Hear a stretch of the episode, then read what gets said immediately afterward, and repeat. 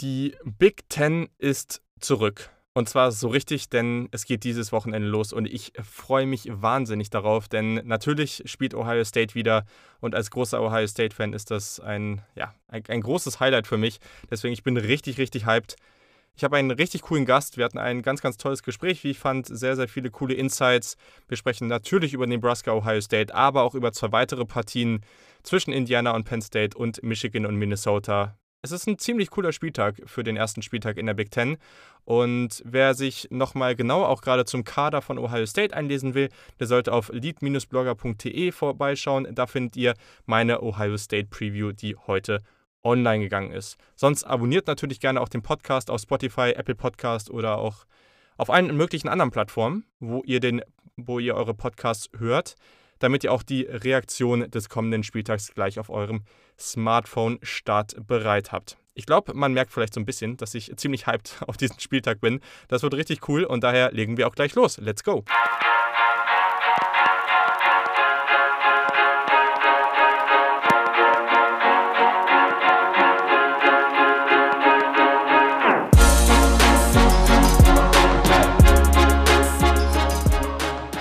Einen wunderschönen guten Tag und herzlich willkommen zum Saturday Kickoff Podcast. Eine für mich dann doch sehr, sehr coole Ausgabe.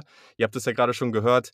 Die Big Ten ist nun auch wirklich zurück. Es ist etwas surreal, dass wir nur noch zwei Tage haben, bis dann auch wirklich das erste Spiel zwischen Illinois und Wisconsin von Freitag auf Samstag genau stattfindet.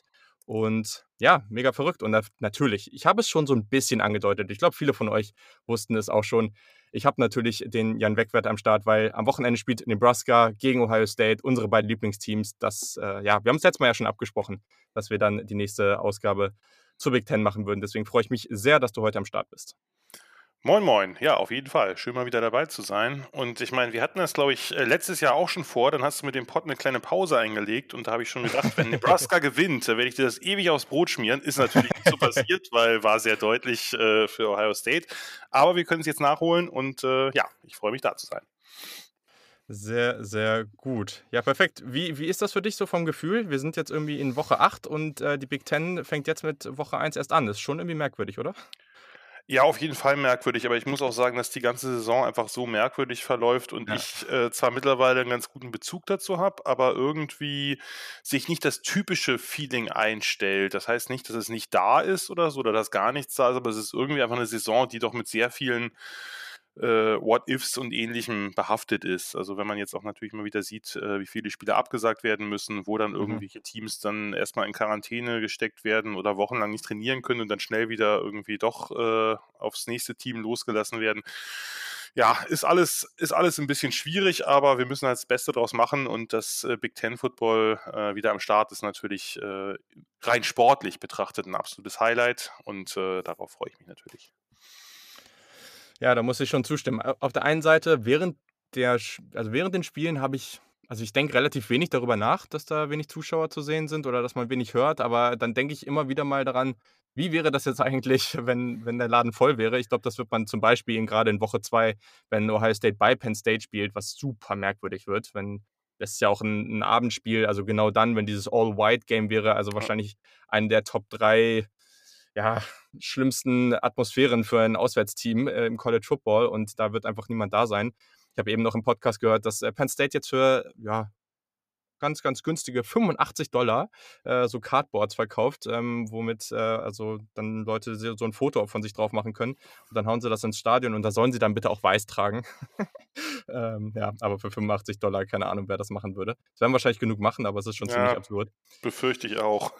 Ja, keine Ahnung. Naja, gut, aber auf jeden Fall wird es nicht das gleiche sein, aber wir hoffen mal, dass es dann nächstes Jahr wieder besser wird und mhm. dann wäre das natürlich, oder dann wird es wahrscheinlich doppelt cool, weil wir dann auf einmal wieder diese krasse Atmosphäre haben und das wird dann hoffentlich schon eine ziemlich nice Geschichte und Ohio State muss nicht zu Penn State, da freue ich mich auch. so, perfekt.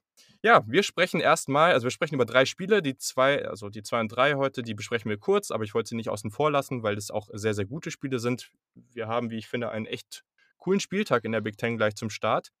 Aber natürlich starten wir mit Nebraska at Ohio State. diesen Fall für Nebraska eigentlich ganz cool, weil das Ohio Stadium eben nicht voll ist. Also vielleicht ist das so eine kleine Chance, das werden wir sehen.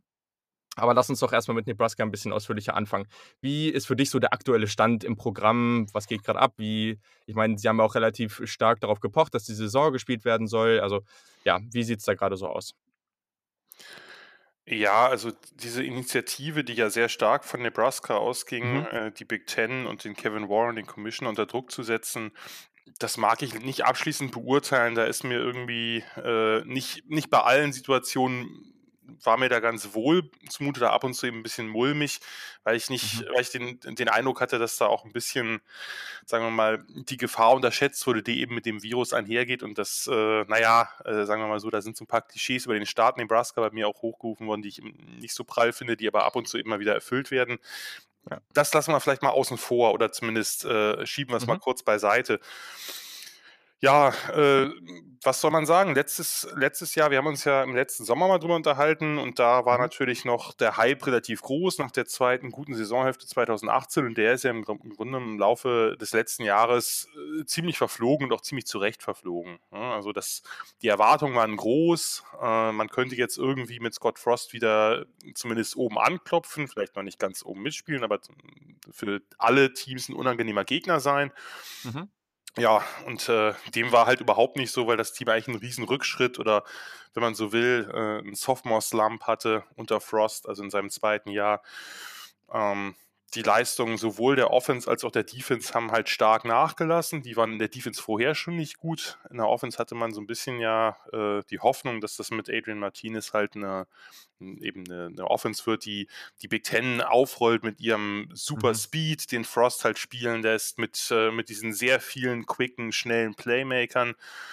Ja, äh, hat sich halt alles nicht ganz so nicht ganz so ergeben. Also Frost hatte ja äh, vor der ersten Saison noch gesagt, äh, als er gefragt wurde, irgendwie ja, wie er sich an die Big Ten gewöhnen will und an den doch ja relativ physischen Spielstil der Big Ten. Äh, Das ist ja doch ein bisschen was anderes, als wenn man bei Central Florida spielt. Ähm, Mhm. da sagte er, naja, die Big Ten muss sich halt an unseren Spielstil gewöhnen und ja, also nach, nach, nach zwei Jahren muss man sagen, äh, nein. Also äh, das, ist, das ist bisher nicht das Problem der Big Ten gewesen. Gab vielleicht andere Probleme, aber äh, nicht das Problem, dass man sich an Nebraskas äh, Offensive nicht gewöhnen kann. Ja, ich weiß nicht, wie, wie weit ich jetzt reingehen soll in, die, in das Team schon oder ähm, ob ich. Ach äh, ja, da- dann, also, nee, nee, das machen wir, das machen wir gleich. Also, ist aber auf jeden Fall ganz interessant. Also, gerade, ich meine, es wurde ja auch häufig dieser äh, Witz gemacht, ne, dass Nebraska sich irgendwie so extrem stark für die Rückkehr eingesetzt hat und ja, die Ersteller des Schedules äh, haben das dann zurückgezahlt, indem sie dann Ohio State gleich mal zum Start geliefert haben. Das äh, wurde jetzt ja schon des Häufigeren äh, irgendwie belächelt, aber ja, keine Ahnung. Ich meine, am Ende ist es ganz interessant, weil, also ja, Nebraska am Ende, Ohio State, also das waren ja beides die Teams, die, die extrem darauf gepocht haben, dass das Ganze jetzt passiert. Ähm, genau, aber ich weiß nicht, wolltest du noch gerade irgendwas sagen? Ja, ich wollte nur sagen, letztlich ist es aber so, denke ich, dass, äh, also ich finde es gar nicht schlimm, dass man Ohio State zu Beginn hat, weil wenn man eine Chance gegen Ohio State hat, die ist sowieso minimal, aber sie ist, Mhm. denke ich, größer, wenn die noch kein Spiel hatten, als wenn sie schon sich äh, in vier Spielen einspielen konnten. Weil das erste Spiel ist immer ein bisschen unwegbarer. Mhm. Die, also die, die Chancen sind, wie gesagt, verschwindend gering. Aber ich weiß nicht, ob die jetzt in Woche fünf größer geworden sind, wären. Ich würde mal vermuten, nein. Siehst du, du kannst meine Gedanken lesen. Ich hätte dich jetzt gefragt, ob das Fluch oder Segen für, für Nebraska ist. Äh, und, äh, Ich finde es okay.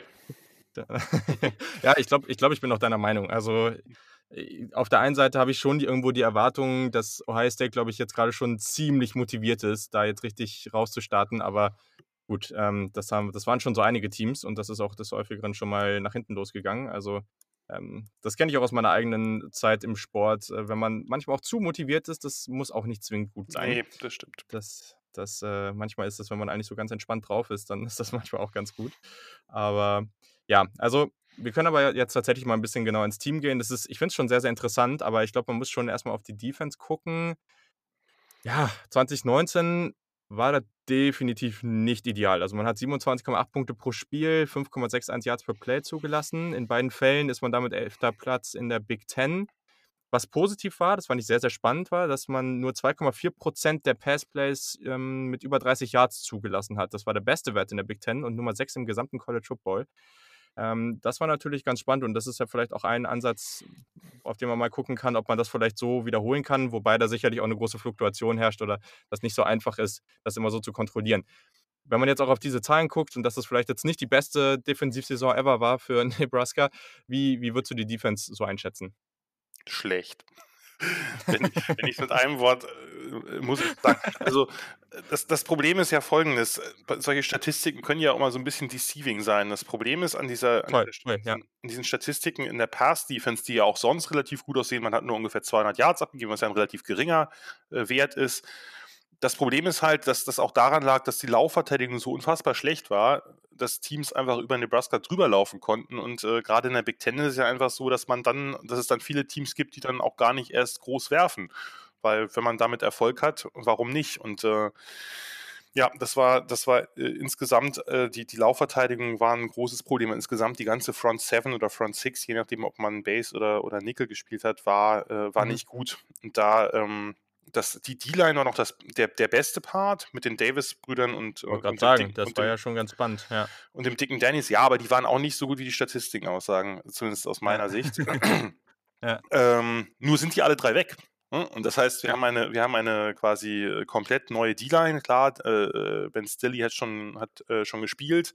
Äh, Damon Daniels, also der Bruder von, von, von, von Darren, hat halt in, einem Jahr davor halt viel gespielt. Das ist, also das sind jetzt keine, keine völlig unerfahrenen Spieler, aber eben die zweite Garde. Und da ist auf jeden Fall eine Schwächung zu erwarten. Und dann haben wir seit, seit Beginn der Zeit von Eric Chinander, von dem DC, das Problem, dass es einfach keinen Pass Rush gibt. Also er hat eine 3-4 gebaut, die so ein bisschen ähnlich aussehen sollte wie bei, bei UCF vorher. Äh, nur wenn du mhm. keine Outside-Linebacker hast, die für Pass-Rush sorgen können, dann, dann gehst du ein. Und das ist halt äh, seit zwei Jahren das Problem. Und seit zwei Jahren denke ich, man, man hätte vielleicht eben auf eine Foreman-Front umbauen können, weil da hätte man einfach ein paar kräftigere D-Liner gehabt, die auch mal Pass-Rush machen können. Aber diese, diese Outside-Linebacker sind halt äh, bisher da komplett wirkungslos geblieben. Und ähm, dazu kommen halt riesige Abstimmungsprobleme. Also es eine Defense, die sehr, sehr stark auf Aggressivität und auf, also das ist eine, eine risikoreiche Defense, keine abwartende. Mhm. Ähm, und da ist es dann so, dass auch die beiden Inside-Linebacker, also Moberry ja letztes Jahr noch, Will Honus und Colin Miller haben sich einen anderen, äh, anderen Job geteilt. Die werden jetzt wahrscheinlich die beiden Starter sein. Aber auch da muss man natürlich noch abwarten. Da wird sich noch einiges tun, weil äh, in solchen Teams ist halt viel, wie heißt es so schön, in Flux. Also das, äh, das ja. dann natürlich sich auch erst rauskristallisieren muss, äh, wer dann wirklich startet und nicht nur das erste Spiel mal. Da wird noch sicherlich ein bisschen rotiert werden ähm, dass die, die waren zwar okay, was das Tackling angeht, aber die waren halt überhaupt nicht okay, was die, was so dieses, diese Gap Integrity und sowas angeht. Also die haben sich immer wieder falsch entschieden, sind irgendwo reingeschossen, der Running Back ist in der, mhm. in der nächsten Lücke, im nächsten Gap vorbei. Und ja, von daher, das war halt sehr undiszipliniert vorne. Zum Teil ist das gewollt, aber das ist, glaube ich, das tut so einem Team nicht unbedingt gut. Und ja, die, die Secondary, du hast angesprochen, hat, hat eigentlich einen guten Job gemacht oder also statistisch sogar einen, einen relativ guten. Ich bin da mhm. noch nicht ganz so überzeugt, ob das dann wirklich äh, nur an der Secondary lag oder eben an dieser wahnsinnig schwachen äh, Laufverteidigung. Äh, wir werden sehen, äh, denke ich. Da, da sind in der Tat, also gerade die Corners mit, mit DiCaprio Boodle, was natürlich erstmal schon All-Name-Team verdächtig ist und, und, und Cam Taylor Britt, sind, sind, sind relativ okay. Also Boodle ist halt ein, ein extrem aggressiver Corner, der, der Receiver mächtig auf den Sack gehen kann. Ähm, das ist, das ist, denke ich, okay. Da ist auch die, die Depth halbwegs okay, zumindest, äh, also vielleicht nochmal mehr bei den Safeties. Ähm, aber letztlich äh, ist das so unrund gewesen. Also, dass auch ein einzelner Spieler, du hast es angesprochen, Khalil Davis hat in einigen Spielen wirklich sehr viel Spaß gemacht. Und zwar trotzdem letztlich ja. waren diese ganzen Plays relativ wirkungslos. Also dann gab es halt ein Play, wo, wo die, äh, was weiß ich, den Quarterback gesackt haben oder einen Tackle for Loss oder eine Pressure. Und im nächsten ging halt alles wieder dahin. Also das war einfach eine Defense, die gerade für jemanden wie mich, der ein großer Fan von Verteidigungsfootball ist, wirklich schlecht anzusehen war. Und darum kann ich auch nochmal wieder, die eigentliche Antwort ist schlecht. Eine sehr runde Sache, deine Antwort auf jeden Fall. Ich kam zurück ähm, zum ja. Ausgangspunkt. Ja, genau. Also sehr, sehr gut auf jeden Fall. War nicht so geplant, ja. aber es fiel mir gerade wieder ein, weil letztlich äh, habe ich auch wirklich, also ich habe, ich muss gestehen, das ist jetzt natürlich nur für die Hörer und Hörerinnen deines Podcasts, sonst äh, werde ich das nicht zugeben, dass ich im letzten Jahr auch wirklich sehr wenig Nebraska Football gesehen habe. Also äh, ich kann mich mhm. nicht daran erinnern, ich habe wirklich einige Spiele, also äh, Michigan zum Beispiel oder ähnliches, habe ich einfach ausgemacht, weil und auch relativ schnell ausgemacht und äh, ja, es, es ist einfach das hat jetzt gar nichts mit Erfolgsfan oder ähnlichem zu tun, sondern es ist einfach für mich nicht anzuschauen gewesen, was sie, äh, mhm. was, was, was da zeitweilig, äh, was da zeitweilig drin war. Stimmt gar nicht, Michigan war es nicht, sondern Ohio State, Michigan war das Jahr davor, das war noch schlimmer. Minnesota war schlimm. Gut. Aber bei Ohio State muss man halt auch wirklich sagen, also, boah, ich weiß gar nicht, es war ja auch relativ schnell, also, ich, boah, ich weiß gar nicht, aber irgendwann stand es ja irgendwie 45-0 oder irgendwie solche Geschichten. Ähm, dementsprechend, äh, da, das ist dann halt so, das macht dann ja auch wirklich keinen Spaß. Nee, und gerade wenn man das Jahr davor bedenkt, wo man mit einem völlig ja, neuen voll. Team äh, das ganze Ding super knapp gehalten hat, zur Halbzeit noch in Führung lag, äh, Martinez halt einen sehr guten Eindruck gemacht hat, natürlich seine Eins bei äh, Bloopers drin gehabt hat, aber trotzdem, und dann äh, ist, also dieses Jahr war einfach extrem enttäuschend, weil das ging im ersten Spiel schon los, dass da eigentlich nicht das Gefühl hat, dass es irgendeinen Fortschritt gibt, sondern im Gegenteil, das ganze Team halt einen ganz, ganz großen Rückschritt gemacht hat. Äh, insbesondere halt äh, konnte man das natürlich an Martinez sehen, aber mhm. ja, war, äh, war keine schöne Saison. Äh, und ähm, ich bezweifle nur ehrlich gesagt, oder ich bin gerade sehr, sehr wenig optimistisch, dass sich das ändern wird. Dann muss dazu sagen, der Spielplan von Nebraska ist halt knüppelhart. Äh, man hat mhm. halt mhm. äh, eben als Cross-Division Games eben Ohio State und Penn State. Das ist das äh, Schlechteste, was geht, Schlimmer sozusagen. Ja. Ja. Ähm, ja, also von daher ist mein Optimismus insgesamt doch sehr begrenzt. Das verstehe ich. Und ich muss auch, ich muss ja auch zugeben, ich bin ja auch letztes Jahr voll in diese Falle getappt, ne? Also ich war ja auch einer von denen, die, die da schon gewisse Zuversicht hatten, dass Nebraska dann doch nochmal einen guten Schritt nach vorne macht. Also das äh, ist ja dann leider nicht so passiert. Aber Gut, müssen wir mal schauen. Deswegen gucken wir jetzt vielleicht mal auf die Offense, weil da gibt es schon ein paar Entwicklungen, die ich durchaus interessant finde. Also äh, auch hier, wenn man auf die Statistiken guckt, da gibt es auch so ein paar, die echt nicht gut aussehen. Also gerade, also die 5,8 Yards per Play, Platz 72 im College Football. Was ich krass fand, war die, also es gibt die Statistik, dass man die Points per Trip inside the 40, also praktisch so dieses Finishing Drives und ähm, da waren sie Platz 113 im College Football. Das war das ist schon beeindruckend. Also ziemlich, ziemlich heftig. Trotz alledem gibt es einige sehr, sehr spannende Thematiken, finde ich. Also wir können ja mal bei Quarterback anfangen. Du hast schon ein bisschen was zu Adrian Martinez gesagt. Aber jetzt kam er in den letzten Wochen auch so ein bisschen raus, oder zumindest für mich, ich habe mich natürlich vorher jetzt nicht so intensiv mit, mit Nebraska beschäftigt, dass Luke McCaffrey der Bruder von einem gewissen anderen McCaffrey ähm, oder von zwei anderen. Der Wolltest, wollte ich gerade sagen, du wolltest den ehemaligen Michigan Quarterback hier schon wieder unter den Tisch ah, okay, Ja, sorry, sorry. Ähm, genau, der, ja, also es ist eh ein sehr, sehr spannender Spieler, weil er auch relativ gute Athletik mitbringt. Und der, es wurde jetzt häufiger geschrieben, dass es eher so eine 1A und 1 ist und es wurde auch relativ lange noch unsicher war, wer jetzt wirklich der Starter sein wird. Adrian Martinez ist jetzt der Starter für das erste Spiel. Allerdings habe ich jetzt zumindest gehört, wird man Luke McCaffrey auch in der einen oder anderen Rolle mal auf dem Spielfeld sehen. Vielleicht kannst du ja mal kurz so ausdrücken, was du von dem Ganzen hältst und auch, ähm, was du so gehört hast, wie sich das Ganze dann auf dem Spielfeld äußern könnte.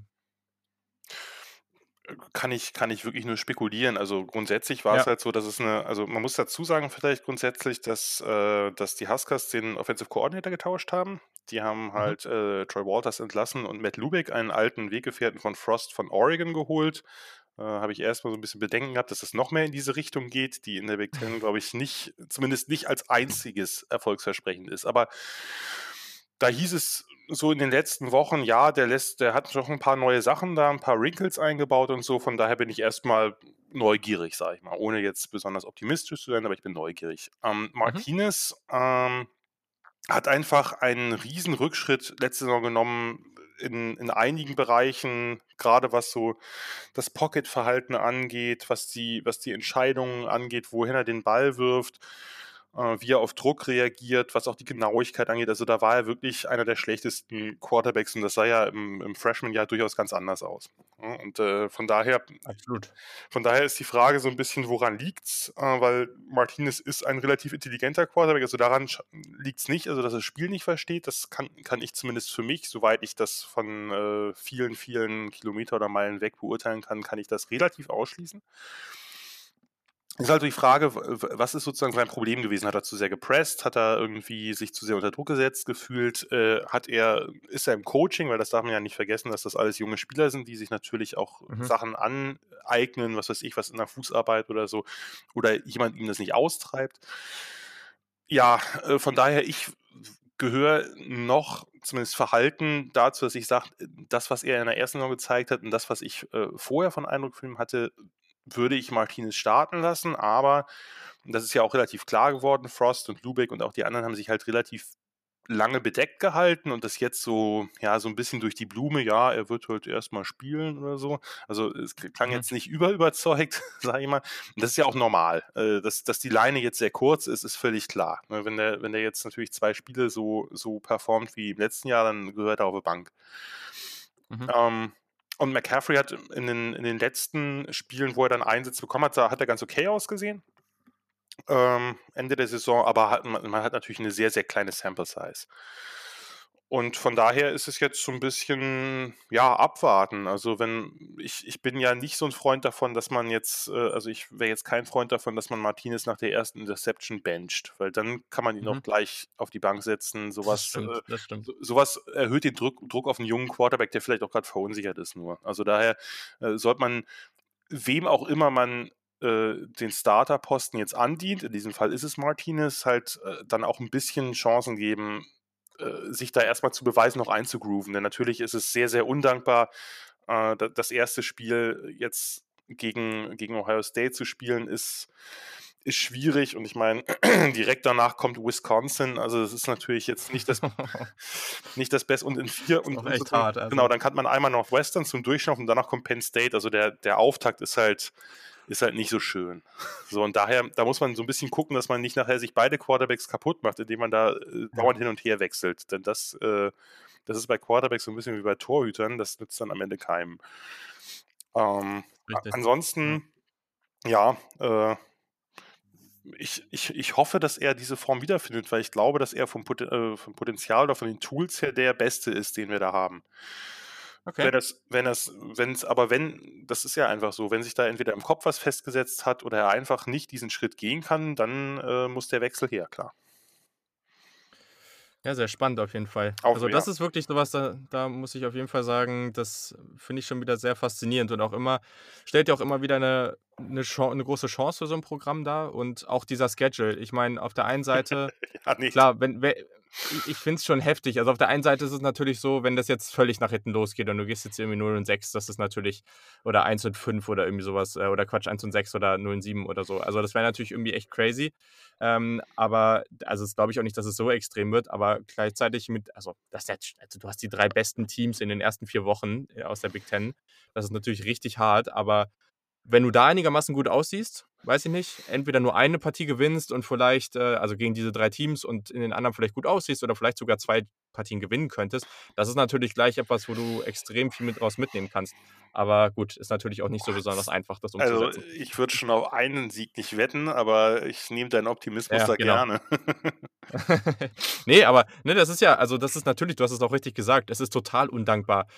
Klar, über Ohio State und die Defense sprechen wir gleich noch, aber auch da, es wird nicht besonders leicht. Aber vielleicht kann man eben, wenn es dann nicht gut laufen sollte mit McCaffrey, vielleicht irgendwie nochmal so einen gewissen. Schwung mitbekommen.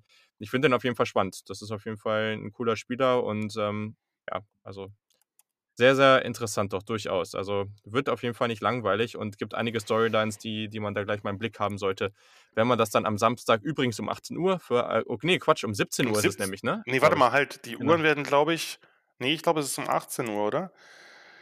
Ist, die Uhren werden also ich habe nur neulich gesehen, irgendjemand hat nur, irgendjemand hat nur auf Twitter gepostet, dass es so wäre, dass man, ähm, dass die NFL am genau. Sonntag genau. äh, um 18 Uhr ist. Richtig, aber genau. ich glaube, das ist äh, die Zeitumstellung äh, ist wieder von in der Nacht von Samstag auf Sonntag. Ah. Von daher haben wir ah. zweimal 18 Uhr. Also College Football 18 ah. Uhr und dann NFL auch 18 Uhr. Gut, siehst du, perfekt, dass du dabei bist, sonst äh, hätte ich das jetzt hier schon falsch gesagt. Aber ist doch perfekt, genau. Also 18 Uhr, Nebraska at Ohio State, auch zu einer sehr schönen Zeit. Also das ist auf jeden Fall sehr, sehr entspannt am Samstag, würde ich sagen. Genau, cool. Ja, dann äh, würde ich auf jeden Fall in der Offense nochmal auf so ein paar Spieler gucken wollen oder die einfach nochmal den Raum geben, über ein paar Jungs zu reden. Also ich glaube gerade so, so jemand wie Wanda Robinson, der ja auch äh, jetzt deutlich mehr im Slot agieren soll. Oder natürlich der Mensch oder der Spieler im College Football mit dem absolut coolsten Schnurrbart ever, Kate Warner. Ähm, das finde ich schon immer interessant, was du auch von den Skill-Position-Spielern bei Nebraska hältst. Ja, ehrlich gesagt äh, bin ich da noch so ein bisschen skeptisch. Ähm, also Wanda Robinson ist so der eine. Beim Schnurrbart oder? Nee, oder nee, den habe ich ja, den habe ich ja nun äh, sehr stark beworben. Ich glaube, äh, nee, Schnurrbart ist natürlich super und äh, da hat äh, da hat Nebraska eine, eine schöne Tradition an Spielern, die sich immer wieder so ein so ein Schnubbi wachsen lassen. Also das äh, das finde ich grundsätzlich immer sehr begrüßenswert. Äh, der ja. Kurt Warner war davon nicht so angetan. Also sein sein Daddy, der hat der hat das per Twitter kommentiert, dass, das, dass er irgendwie sich, ob er sich damit unbeliebt machen will bei seinen Eltern oder so.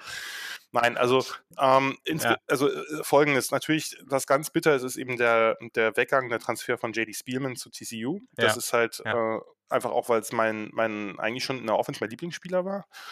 Mhm. Ähm, unabhängig von seiner Leistung auch, einfach ein sehr cooler Typ und äh, das, ja, jetzt ist er bei TCU, hängt er irgendwo mitten in der Depth Chart fest, muss er wissen, aber gut.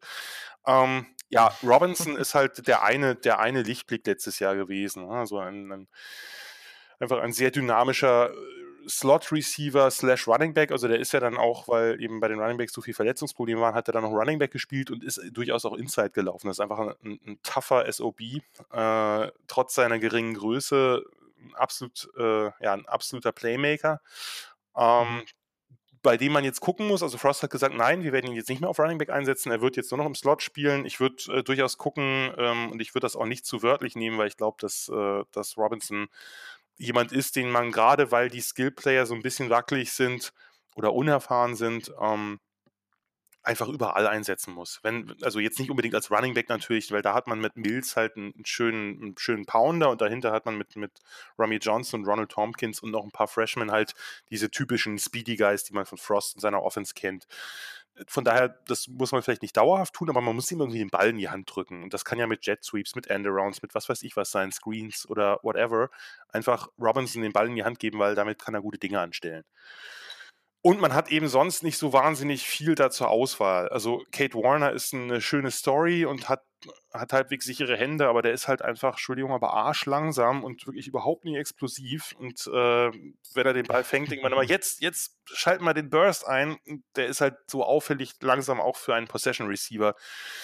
Ja. Dann hat man, ja, das ist halt einfach eine, eine relativ gerupfte Truppe. Man hat halt, ähm, man hat halt einen Titan Tickman halt umgeschult auf Receiver, damit man ein bisschen Größe mhm. hat. Man hat sich mit, mit Oma Manning einen der besten Juco-Receiver geholt, aber das ist, der ist halt die ganze Zeit verletzt gewesen. Man hat mit, mit Xavier Betts halt einen eigenen Freshman auch aus Nebraska selber, was ja selten genug ist, ein Forster. Also, dass es da so viele Talente gibt, äh, passiert nicht unbedingt immer. Äh, aber da wird, also ich bin relativ sicher, dass außerhalb von, von Robinson da extrem viel rotiert wird, damit äh, Frost einen Eindruck davon kriegt, wer davon überhaupt jetzt ready ist, weil hm, alle, alle anderen sind eigentlich Wundertüten. Warner ist am wenigsten eine Wundertüte, aber der, dessen Upside ist meiner Meinung nach relativ limitiert. Vielleicht, äh, hat, vielleicht verleiht der Schnurrbart ja irgendwelche magischen Kräfte, das äh, hoffe ich, aber äh, ja, ansonsten ist es eher so, dass ich glaube, dass die Titans vielleicht eine größere Rolle spielen. Mit Jack mhm. Stahl, der halt einen wunderbaren Fukuhila letztes Jahr hatte. Also frisurentechnisch ist Nebraska schon jetzt ganz, ganz weit oben. Und da haben sie halt auch, da haben sie halt auch ein paar Backups, die durchaus eine Rolle spielen können. Also das ist, ähm, das ist eine sehr tiefe Truppe und äh, letzte Saison hat Frost auch gezeigt, dass er die einsetzen kann, was er, was er bei UCF ja schon trotz dieser High-Speed-Offense gemacht hat. Also es ist jetzt ja keine, mhm keine Air Raid oder keine Run and Shoot, wo Titan überhaupt keine Rolle spielt. Also da ist er schon relativ variabel. Das hoffe ich, das, das muss man einfach ausnutzen, dass das eine, eine relativ solide zumindest Unit ist, weil man einfach auf den Skill Player, also, nee, was ist es? Skill Position die Player mhm. sind halt alle, äh, oder es sind halt viele Fragezeichen, einfach aufgrund von Unerfahrenheit, aufgrund von Freshmen, aufgrund von Backup vorher gewesen, aufgrund von Verletzungen. Das wird wahrscheinlich also da muss ich erst rauskristallisieren, wer sich da wirklich eignet neben Robinson. Mhm. Ja, spannend. Also auf jeden Fall eine Menge äh, zu beobachten dann am, am Wochenende und in den nächsten Spielen. Aber es ist natürlich auch, also nochmal, ist echt hart, ne? Gleich, wenn du, wenn du da auch viel testen willst gegen solche Gegner am Mhm. Anfang. Mhm. Das, äh, ja. Man kann natürlich hoffen, also sag mal so, äh, wenn man dann schon sehr stark zurückliegt, dann äh, kann man natürlich ein bisschen mehr Ja, testen. ja, Das stimmt. äh, das Gut. ist dann jetzt Geigenhumor. Ja. Wir hoffen es jetzt mal nicht für dich, ähm, also für mich schon, aber, aber genau, also müssen wir einfach mal, Das, einfach mal das Lachen merke ich mir, das, das werde ich jetzt aufnehmen und bei irgendeiner Ohio State-Niederlage die einfach zurückschicken. nein, Das, ja, okay, aber das ist dann auch äh, gerechtfertigt. Das, äh, das Nein, muss nein. ich dann, nein. das muss ich dann abkönnen. Ähm, ja, cool.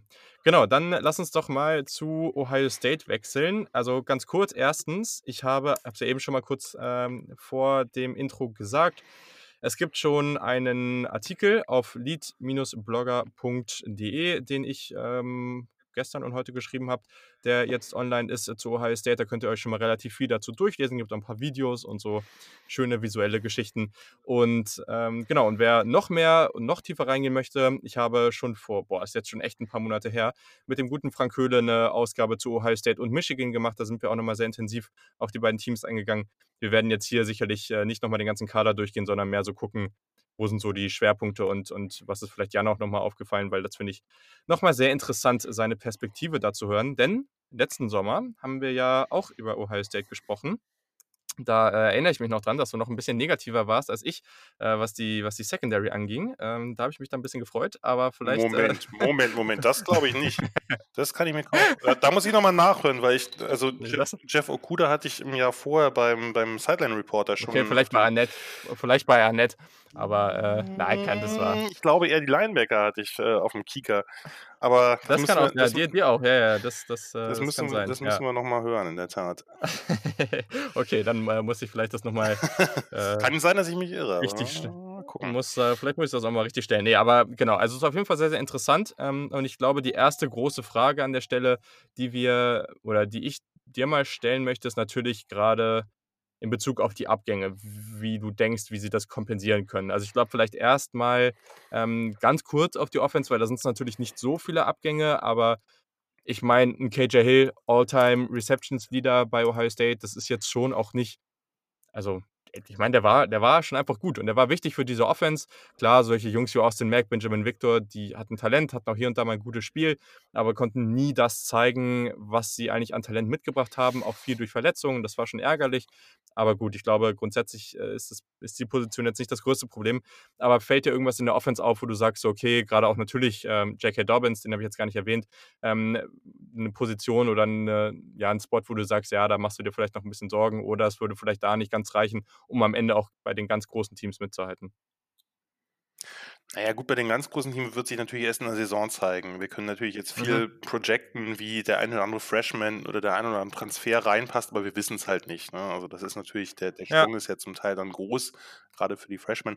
Nee, letztlich, letztlich habe ich das eigentlich nicht, weil äh, was ja die Buckeyes in den letzten Jahren ausgezeichnet hat, dass sie wirklich sehr, sehr viel rotieren auf Receiver. Also das ist äh, für mich fast ein bisschen zu viel, weil ich äh, hätte jetzt gedacht, dass man zum Beispiel Kenne ich. einen Chris Olave halt einfach immer auf dem Platz lässt. Aber äh, das ist einfach, äh, das ist einfach ein bisschen das, das Spiel. Das war es bei Meyer, das war es äh, ist jetzt bei, bei Ryan Day. Das, äh, das wird sich wahrscheinlich auch nicht geben. Und jetzt macht es auch Sinn, dass man halt sagt, okay, wie gesagt, ich würde immer Chris Olave auf dem Feld lassen, aber dass man abseits Mhm. davon halt rotiert und guckt, welcher dieser jungen, äh, dieser jungen Receivers sich halt dann äh, am ehesten für die ein oder andere Rolle eignet. ne? Und da, da sehe ich jetzt ehrlich gesagt, äh, gerade wo sie eben diese, diese riesigen Mengen an super Freshmen haben oder super talentierten Freshmen zumindest, ob sie super sind, Absolut. wird Mhm. sich, äh, wird sich dann zeigen.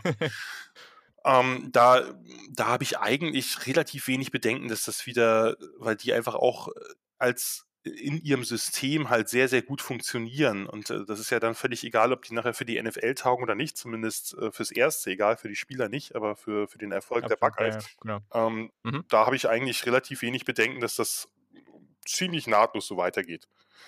Ähm, Dobbins, ja, das war einfach eine Saison, die man natürlich nicht oft erlebt. Da war das, da hat das Blocking Absolut. gestimmt, da hat eben, haben eben die ganzen Zone Reads mit Justin Fields gestimmt. Die gibt es natürlich immer noch, das Blocking gibt es auch immer noch. Und da war halt Dobbins in einer so unfassbaren Topform. Ich glaube also, dass man, äh, dass man, Trey Sermon ist ein hervorragender Running Back, äh, Master Teague ist, ist nicht schlecht, alles andere als das, aber ich glaube nicht, dass diese Zahlen nochmal erreichbar sind. Ich lasse mich da äh, gern eines, äh, sozusagen, oder ich lasse mich da gern überraschen, aber ich halte es für unwahrscheinlich. Ähm, das ist, aber das muss, das muss nichts heißen. Das muss, glaube ich, für den Erfolg der Offense jetzt erstmal nicht viel heißen. Äh, Fields wird sicherlich auch, es ist sein erstes Jahr als Starter gewesen, darf man nicht vergessen, wird sicherlich auch eben ähm, Fortschritte im Passing noch machen, obwohl das natürlich schon grundsätzlich sehr, sehr gut aussah. Ja. Ja. Und äh, ja, in diesem Spiel kann ich mir schon vorstellen, dass äh, Sermon und Teague und vielleicht auch noch weitere Backups ähm, eine hervorragende Leistung zeigen werden, denn äh, wir hatten es ja angesprochen. Äh, es sind, äh, es ist eine quasi die, die Backup-D-Line vom letzten Jahr, die wahrscheinlich nicht die Klasse der letztjährigen hat. Und dann hast du auf der anderen Seite halt äh, ja eine der besten Interior O-Lines im College Football mit Wyatt Davis und Josh Myers äh, da, und mhm. eben und eben dieser ständigen Gefahr, dass Fields halt den Ball behält. Äh, ich glaube, das wird ziemlich bitter werden.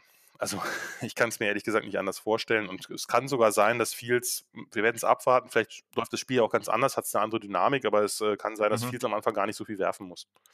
Vielleicht kommen sie ja auch, vielleicht, vielleicht, kommen sie auch werfen draußen und wollen einfach ein bisschen testen. Das ist ja durchaus möglich, ja. aber ähm, ich sehe allein, also dieses Matchup, ähm, Run, Running Offense, also gerade Interior O-Line, Running Back, Quarterback, äh, mhm. versus mhm. äh, die Dreier D-Line und die Inside Linebacker, da sehe ich einfach absolut schwarz.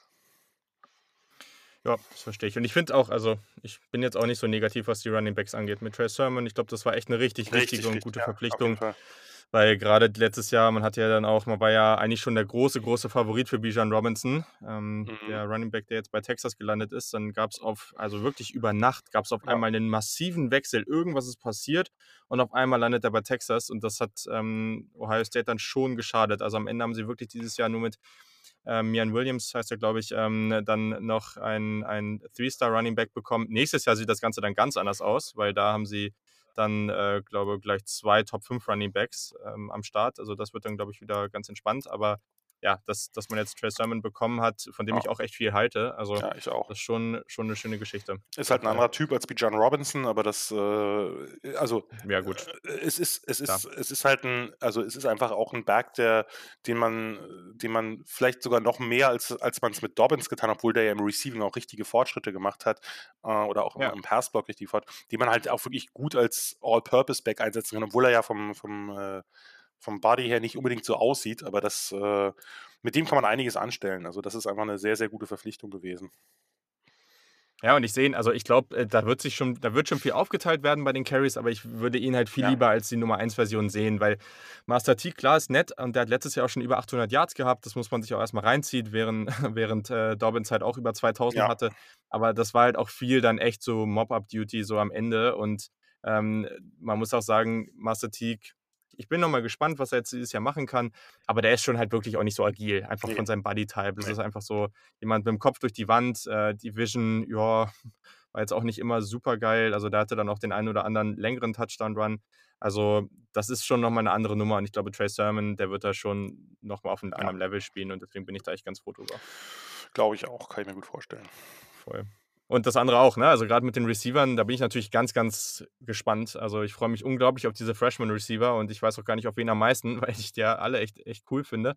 Und vor allem, weil sie halt auch sehr gut reinpassen. Also ich glaube, da Klar, Julian Fleming, der Nummer 1 Receiver der Klasse, ganz großer Name, aber Jackson Smith und Jigba ja, ich ich ähm, aus Texas, das ist jemand, der, ich glaube, der wird schon am Anfang am meisten wirklich Snaps bekommen, weil der einfach auch schon relativ advanced ist, ein relativ guter mhm. Route Runner, sehr, sehr gute Hände und ich glaube, den wird man am meisten sehen. Und ja, mein Wunsch ist es ja, ich glaube, das ist am Anfang nicht so unglaublich realistisch, aber mein großer Wunsch ist es, dass wir Mookie Cooper zumindest mal in den einen oder anderen Gadget-Plays sehen, weil der ist echt super Electric und ja, der macht richtig Laune und ich finde den Namen auch einfach so unglaublich cool. ja. also, das, also den mag ich richtig gerne. Der hat äh, starkes Potenzial, einer meiner Lieblingsspieler bei Ohio State zu werden und ähm, ja, ich freue mich sehr auf diese Offense auf jeden Fall. Ja, ich glaube auch, dass Smith Jigba der, derjenige ist, der im ersten am ehesten was sehen wird, aber, ja. aber wie gesagt, die, die, das wird so groß verteilt werden, halte ich zumindest für nicht Eben. ausgeschlossen und wenn man das ein oder andere Spiel auch deutlicher führt, wirst du auch, wirst du auch Cooper relativ schnell sehen. Also kann ich mir nicht anders vorstellen. Ja, Ja, das auch, auch nochmal so als, als wichtiger Punkt. Also ich wurde schon relativ häufig darauf angesprochen, dass die Ohio State Receiver gerade im Bezug auf die Draft dann nicht so mega viele gut oder nicht diese Statistiken auf, aufgelegt haben wie andere.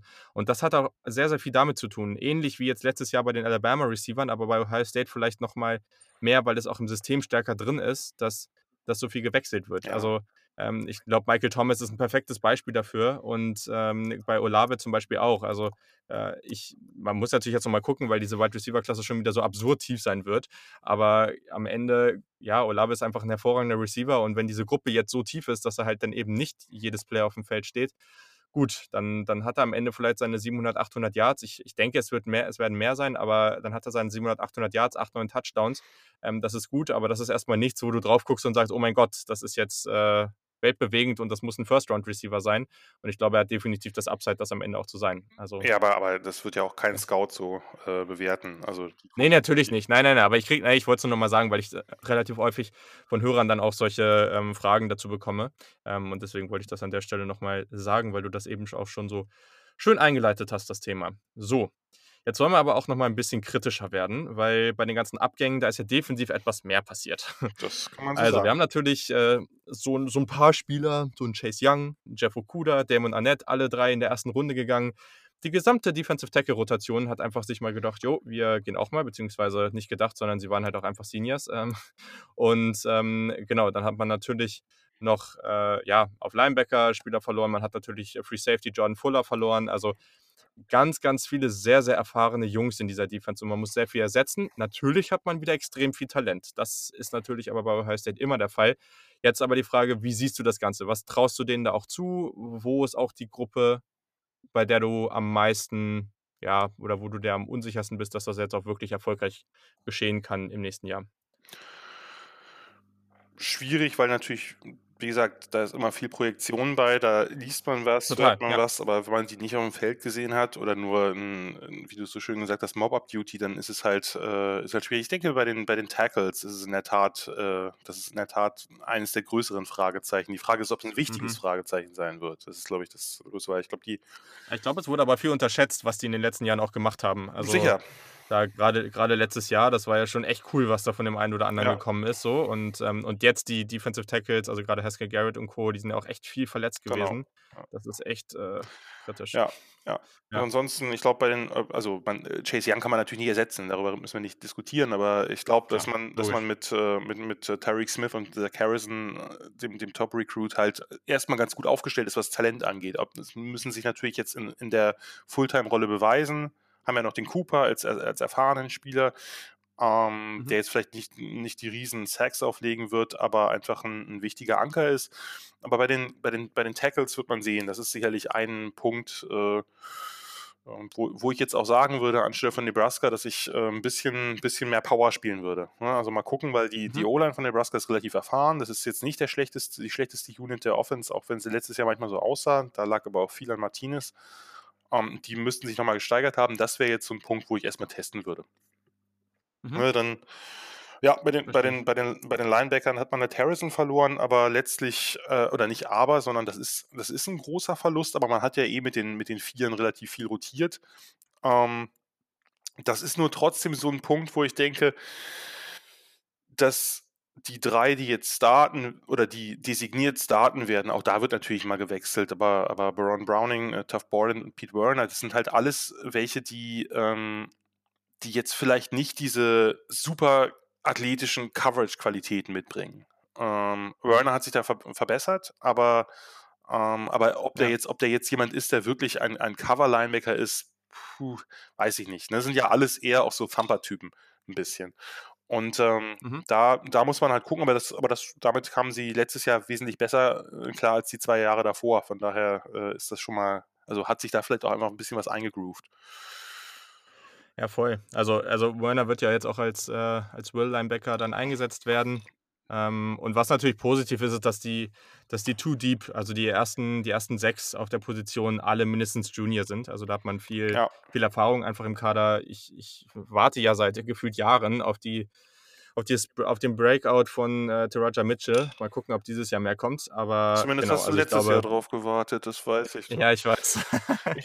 also ich glaube, äh, du sagst es schon ganz richtig. Es ist halt nicht die Gruppe, also die Gruppe, die gibt die Erfahrung, aber nicht die, bei denen ich gro großartig mit diesen extremen Big Plays und diesen, ja, diesen Plays, die vor allem durch ganz, ganz viel Talent kommen, so rechnen kann. Also ich glaube, da muss man auf andere Positionsgruppen gucken, aber die sind dann halt auch mehr Boom or Bust. Also das ist ja, ja einfach sehr, sehr solide und auch auf sehr gutem Niveau, aber halt jetzt nichts, äh, wo du irgendwie, klar, der wird jetzt bei Penn State nicht spielen, aber jetzt, jetzt hat nichts mit so einem Level wie der Linebacker Group von, von Penn State, äh, vor allem dann noch mit Micah Parsons zu tun. Also da auf dem Level ist man einfach nicht. Nee, das ist richtig. Aber es ist halt ein Big Ten-typisches Linebacker-Core. Also das hätte auch schon vor ja, 15 oder genau. 20 Jahren spielen können. Ja, genau. Ja, und dann ist natürlich noch interessant die Secondary und das ist so, so eine Gruppe, die ich mit am spannendsten finde da jetzt, weil da ist natürlich viel passiert. Also Klar. ich habe schon gesagt, Okuda, Annette äh, Fuller weg, ähm, Sean Wade, der dann ja jetzt nochmal zurückgekommen ist, erst Opt-out, jetzt wieder Opt-in, hat äh, im Slot gespielt, war da auch gerade durch seine physische Spielweise, gerade natürlich als Blitzer und auch irgendwo als Run-Defender wertvoll. Ist aber vom Skillset, wie ich auch finde, schon eher ein Outside-Cornerback und da wechselt er jetzt auch hin. Das war ja auch so der Grund, warum er zurückgekommen ist, um das den Scouts nochmal zeigen zu können. Aber es gibt natürlich noch die eine oder andere Position, die da jetzt besetzt werden muss. Also ein Seven Banks wird ja. man da wahrscheinlich Outside sehen, ähm, Marcus Williamson wahrscheinlich im Slot und dann, auf den freue ich mich natürlich ganz besonders, auf den Bruder von äh, ja. Malik Hooker, Marcus Hooker, der jetzt als Free Safety gerade announced wurde, dass er starten wird, der auch wirklich gute Range und auch gute Ballskills haben soll ich, habe da voll Bock drauf, aber ich habe echt wirklich gar keine Ahnung, wie das am Ende wird, weil das kann auch wieder so ein bisschen so ein Übergangsjahr aller 2018 werden und das wäre nicht schön. Ja, das wäre nicht schön für die ganz großen Ziele, aber äh, ich glaube, für, für ja. die Big Ten äh, dürfte das insgesamt schon reichen. Ich, ich übrigens, ich glaube, dass ja. äh, ich, mir ist gerade eingefallen, es könnte sein, dass wir uns über Jordan Fuller gestritten haben, dass ich sagte, er ist nicht so ein, nicht so ein Überprospekt, äh, aber wir müssen das wirklich nochmal hören. Weil ich glaube, ich habe gesagt, dass, das, dass, das mir echt, ja. äh, dass, dass, er, dass er nicht die, diese Monster-Range hat und äh, solide ist, aber nicht viel mehr. Aber das, äh, das äh, müssen wir wirklich nochmal nachprüfen. Ähm, nee, ansonsten ja, äh, Banks galt ja als jemand, der, der jetzt den nächsten Schritt machen kann oder sollte. Von daher, Absolut, von ja. daher, das ist, das wäre jetzt jemand, ähm, wo man ja oder sagen wir mal vorsichtig optimistisch sein kann. Ansonsten, klar, wir können jetzt, mhm. wir können jetzt viel drüber reden, aber das macht nach zwei, drei Spielen mehr Sinn. Also äh, zu gucken, wie, ja. äh, wie sind die eingeschlagen, ist natürlich super wichtig, dass, dass äh, Sean Wade zurückkam, weil sonst hat man halt eine, ja, jetzt nicht unbedingt unerfahrene, aber äh, also äh, im Sinne der, ja, ja, nee, aber unerfahren im Sinne von, das sind jetzt nicht Freshmen nur oder nur, nur, nee, nur Underclassmen, aber es sind halt Spieler, die sich halt sehr wenig auf dem Feld Feld bewiesen haben, wenn es darauf ankam. Und das ja. ist ja auch eine Frage immer von Abstimmung.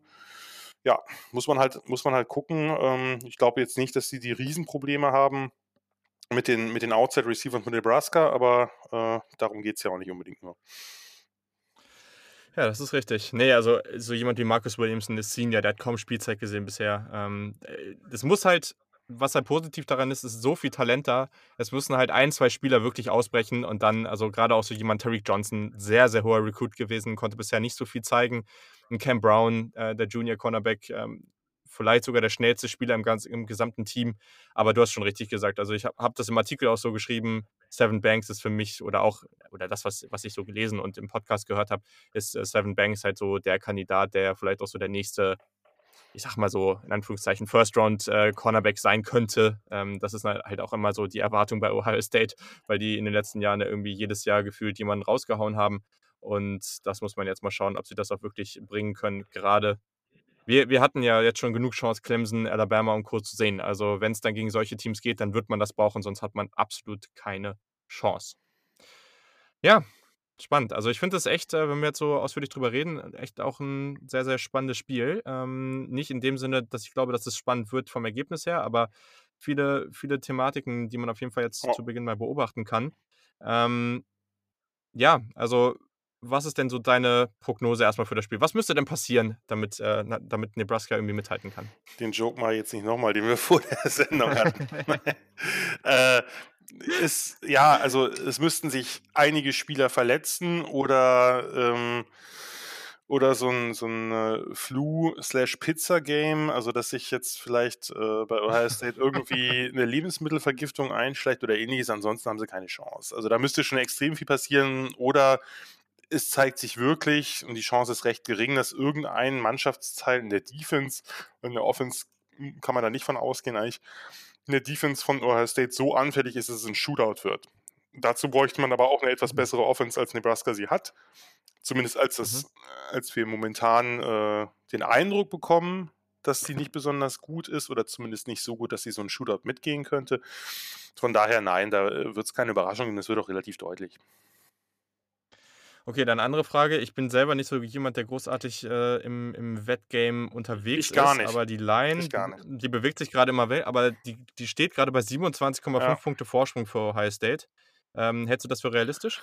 Ja, das habe ich schon in unserem Podcast, äh, wurde ich damit schon konfrontiert. Da hat der gute Christian gesagt, jo, drüber.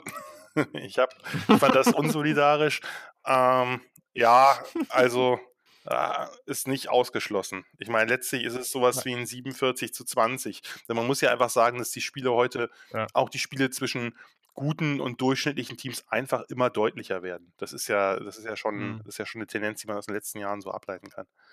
Von daher, nein, halte ich nicht für unwahrscheinlich. Kann natürlich aber auch sein, man weiß ja nie, äh, es reichen ja zwei Garbage-Time-Touchdowns, dann sieht es anders aus. Ne? Also von daher, das sind, das sind bei, bei solchen Spielen sind Wetten, also ich wette grundsätzlich nicht, habe da überhaupt keine Ahnung von. Aber die sind natürlich okay. bei solchen Spielen, gerade am, am Saisonauftakt, relativ unwegbar. Ja, also ich würde es, glaube ich, äh, persönlich nicht tun. Ähm, und ja, weiß ich nicht. Also vor allem auch, weil Ohio State gerade nach dem Verlauf des letzten Jahres werden die definitiv da keine, kein Risiko eingehen und äh, Justin Fields zu lange auf dem Feld lassen. Vor allem, weil man das ja definitiv nutzen möchte, um auch die Backups, gerade die beiden Freshmen zu testen und zu gucken, wer da jetzt die Nase vorne hat. Daher, glaube ich, äh, wird man auch Justin Fields da nicht zu lange auf dem Feld lassen und dann kann es halt auch schnell anders kommen. Gut, ja, dann haben wir noch zwei sehr, sehr coole andere Spiele und da machen wir es jetzt einfach so, dass wir jeweils äh, für das oder für das jeweilige Team dann einfach nochmal kurz so den wichtigsten Faktor für die Partie auch nochmal aufzeigen ähm, und dann am Ende auch nochmal sagen, wen wir da vorne sehen. Und ja, auf Penn State at Indiana freue ich mich sehr. Also Indiana ist ein ganz, ganz spannendes Team, wie ich finde. Ja. Und ja, also deswegen, man hat ja jetzt äh, die Chance, aktuell sieht es zumindest noch so aus, dass Michael Penix Jr., der Quarterbacks, dann auch fit ist. Und das war letztes Jahr ja sicherlich eines der größeren Probleme. Wie stark siehst du denn diese Offense mit dann einem fitten Penix Jr.? Äh, ja, ich bin erstens äh, habe ich seit, glaube ich, seit drei Jahren äh, schreibe ich in meinem Blog immer jetzt, das ist das Jahr von Indiana und zweimal wurde ich halt sehr hart enttäuscht, äh, im letzten Jahr dann nicht und ja, Penix ist halt ist halt für mich so ein absoluter Breakout-Player, weil der einfach oberspektakulär mhm. ist. Ein, ein Lefty, was man gar nicht so oft hat, ähm, einen sehr starken Arm. Wahnsinnig ja. gefährlich als Dual Threat. Ist so ein bisschen, ist so ein bisschen der, der, der, wie soll ich sagen, My Guy in der, äh, in der Big Ten von einem, dem, bei dem ich glaube, dass der halt, äh, dass der halt richtig, äh, richtig nach oben schießen wird, wenn er, wenn er fit ist, was eben die ja. letzten zwei Jahre das Problem war. Ähm, die Offense ist insgesamt recht spannend, trotz, also sie haben halt die Abgänge der großen Receivers, aber die Offense ist halt, äh, ist, hat halt immer noch Bob Figure auf, auf Slot, der halt äh, wirklich mhm. ein, ein absoluter Playmaker ist.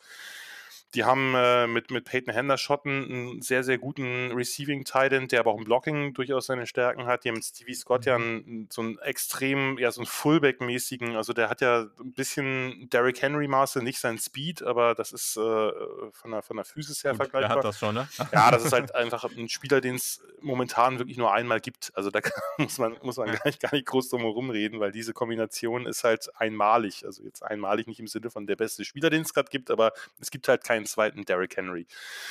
Ähm, ja. Wenn da die Line hält, das ist ein bisschen das Problem, wenn da die Line hält, dann, dann ist das eine, eine, eine richtig, richtig spannende und gute Offense.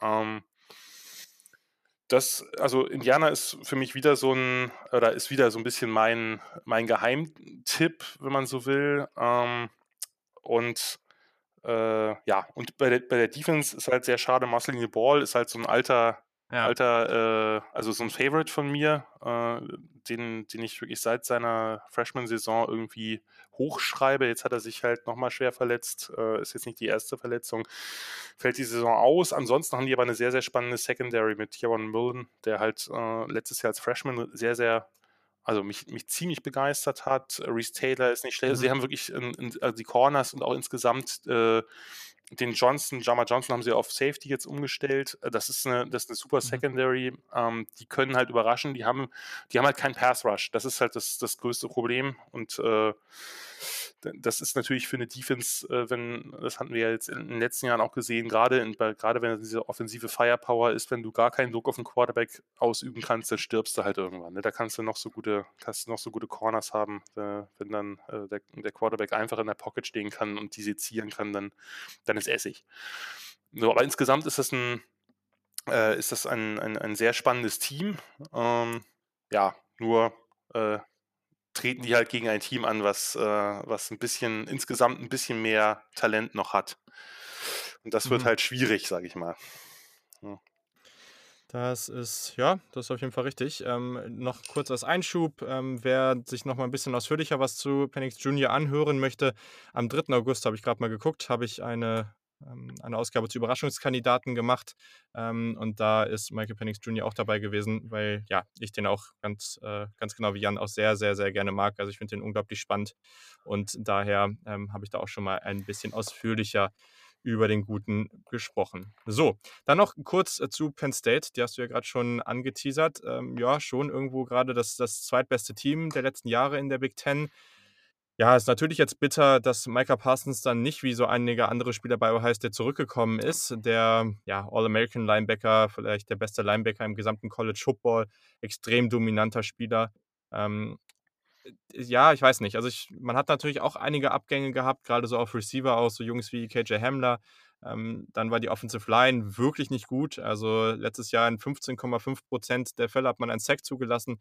Das war Platz 127 im College Football. Das gibt es, also es geht nicht viel schlechter. Moment, und das war natürlich für Quarterback schon. Bist du sicher, dass die. Das also das habe ich. Okay. Ja, das wundert mich. Das habe ich so. Ich kann es nochmal nee, checken so, dabei, aber. Halte ich für einen abstrusen ähm, aber kann sein. Ja, ja, deswegen, deswegen ist es ja halt eigentlich auch so heftig.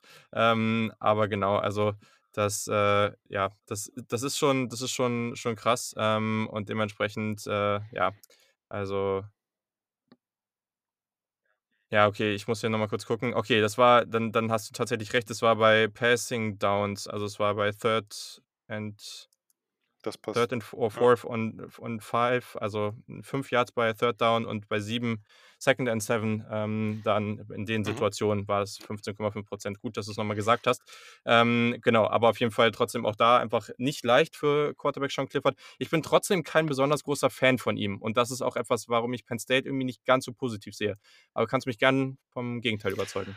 Nee, das ist halt ein 'n funktionaler Quarterback, aber der wird dir wenig Spiele gewinnen, also außer die, die man sowieso gewinnt, sag ich mal. Also da bin ich, äh, Mhm. bin bin ich bin ich ganz bei dir. Ich er hat mich eigentlich ein bisschen überrascht. Also ich fand ihn ich fand ihn, äh, dafür, dass ich relativ wenig Hoffnung hatte also was heißt Hoffnung? Ich habe jetzt mit Penn State Mhm. eigentlich nichts am Hut, aber, äh, als ich mir die vorher angeguckt habe für mein Preview letztes Jahr, dachte ich nur aber das dachte ich die Jahre davor auch immer schon. Naja, dieses Jahr schon wieder so viele Abgänge, die wichtigsten Spiele, äh, Spieler dann auch noch McSorley weg. Also von daher wird es wahrscheinlich ein bisschen schwierig. Und dafür hat er mich dann eigentlich positiv überrascht, muss ich schon sagen. Allein weil er auch deutlich mobiler war, als ich äh, oder als man vorher so äh, mhm. kolportiert hat.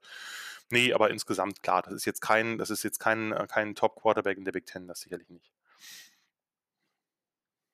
Ja, auf jeden Fall. So, und was sind jetzt so, wenn du auch gerade auf die Partie guckst gegen Indiana, was ist so der, der entscheidende Aspekt, ähm, auf den man vielleicht auch bei Penn State achten sollte oder ja, womit sie diese Partie dann am Ende auch gewinnen könnten? Was ist so, ja, die, die Unit, die, die da entscheidend sein wird? Ja, also ein, zum einen denke ich, die, die Unit, also wenn man jetzt eine Teil-Unit nimmt, dann jetzt die Defensive Ends, also Shaka Tony und Jason Away, das ist halt, das ist halt ein, ein super mhm. Duo, was äh, natürlich hier auch sehr, sehr stark äh, schauen muss, dass man Panics in der Pocket hält. Ja, dass der halt nicht, also mhm. ne, der, der reine Outside Rush wird es wahrscheinlich nicht sein. Zumindest ist es nicht unbedingt, äh, nicht unbedingt ratsam gegen einen derart mobilen Quarterback. Aber wenn die halt die nicht ganz sattelfeste Line der Hoosiers halt ein bisschen unter Druck setzen, ist das, glaube ich, wird das, glaube ich, ein Schlüssel sein. Einfach auch natürlich deswegen, man ja. hat halt drei neue Linebacker-Starter. Das ist, äh, das ist natürlich ein Problem. Also, ähm, egal, äh, so unabhängig vom Talent, aber eine ganze Unit, die neu starten muss, ist immer schwierig, wenn du da kein, keine Veteran-Presence hast. Ähm, und äh, ja, das ist das, denke ich, das eine. Das andere ist natürlich ähm, die Frage, wie gut sind die Receivers, die jetzt noch da sind? Jahan Dodson der, der Speedster, der, äh, der eben vom letzten Jahr noch da ist, aber ansonsten ist bei den Receivern nicht viel. Man hat natürlich mit Pat, Pat Fryermuth einen der besten Titans des Landes, aber die, ja. Äh, die Outside-Receiver, äh, das ist halt, ein, das ist halt ein, das ist einmal ein Fragezeichen. Ne? Das muss sich lösen, weil da hat keiner besonders, also niemand von denen hat, glaube ich, hat nochmal nachgeguckt, irgendwann über zehn Pässe gefangen letzte Saison. Also mhm. relativ wundertütig, sag ich mal. Hm, das, äh, das ist eben ein Matchup, was eigentlich eher pro Indianer sein müsste. Und da muss man halt gucken, ob man das irgendwie umgehen kann, indem man eben Fryermuth also äh, über die Mitte anspielt, was mit den, mit den Running Backs mhm. ist. Klar, man hat jetzt Johnny Brown verloren. Äh, zumindest äh, ja. ist das momentan der Stand der Dinge. Ähm, man hat natürlich mit, mit Kane und Ford zwei weiterhin äh, zwei gute Runner. Also das, äh, daran soll es nicht scheitern. Ja, ist so ein bisschen, also ist ein Team, was halt die letzten Jahre immer auch schon relativ viele Schlüsselabgänge hatte, hat natürlich Ohio State auch, aber die haben natürlich ein ganz anderes Reservoir hinten dran.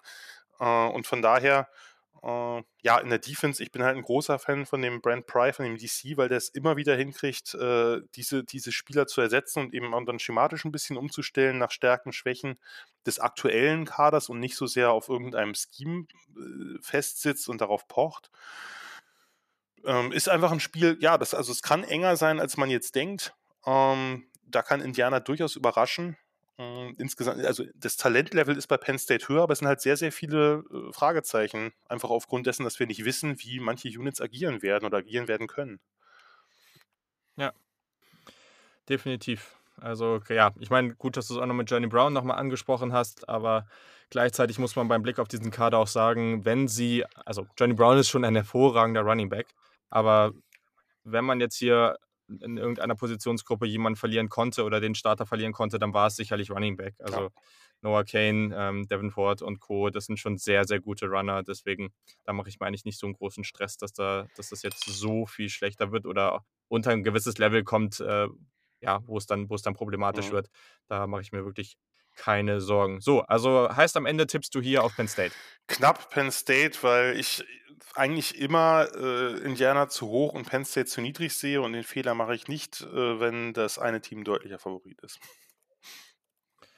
Gut, dann mache ich, mach ich das in diesem Fall. Ich tippe mal auf Indiana. Ähm nee, also ich, ich äh, bin, ja, ich, ich bin jetzt einfach mal all in dieses Jahr und äh, mal gucken, was dann am Ende wirklich passiert. Aber ähm, ja, ich, ich wette oder ich setze jetzt einfach mal darauf, dass äh, Penix Jr. jetzt schon im ersten, erst in der ersten Partie gleich direkt wirklich einen Sahnetag erwischt und dann, ja, wird das, ich hoffe sehr stark darauf, dass es das eine richtig spannende Partie wird. Das wäre das wär super cool.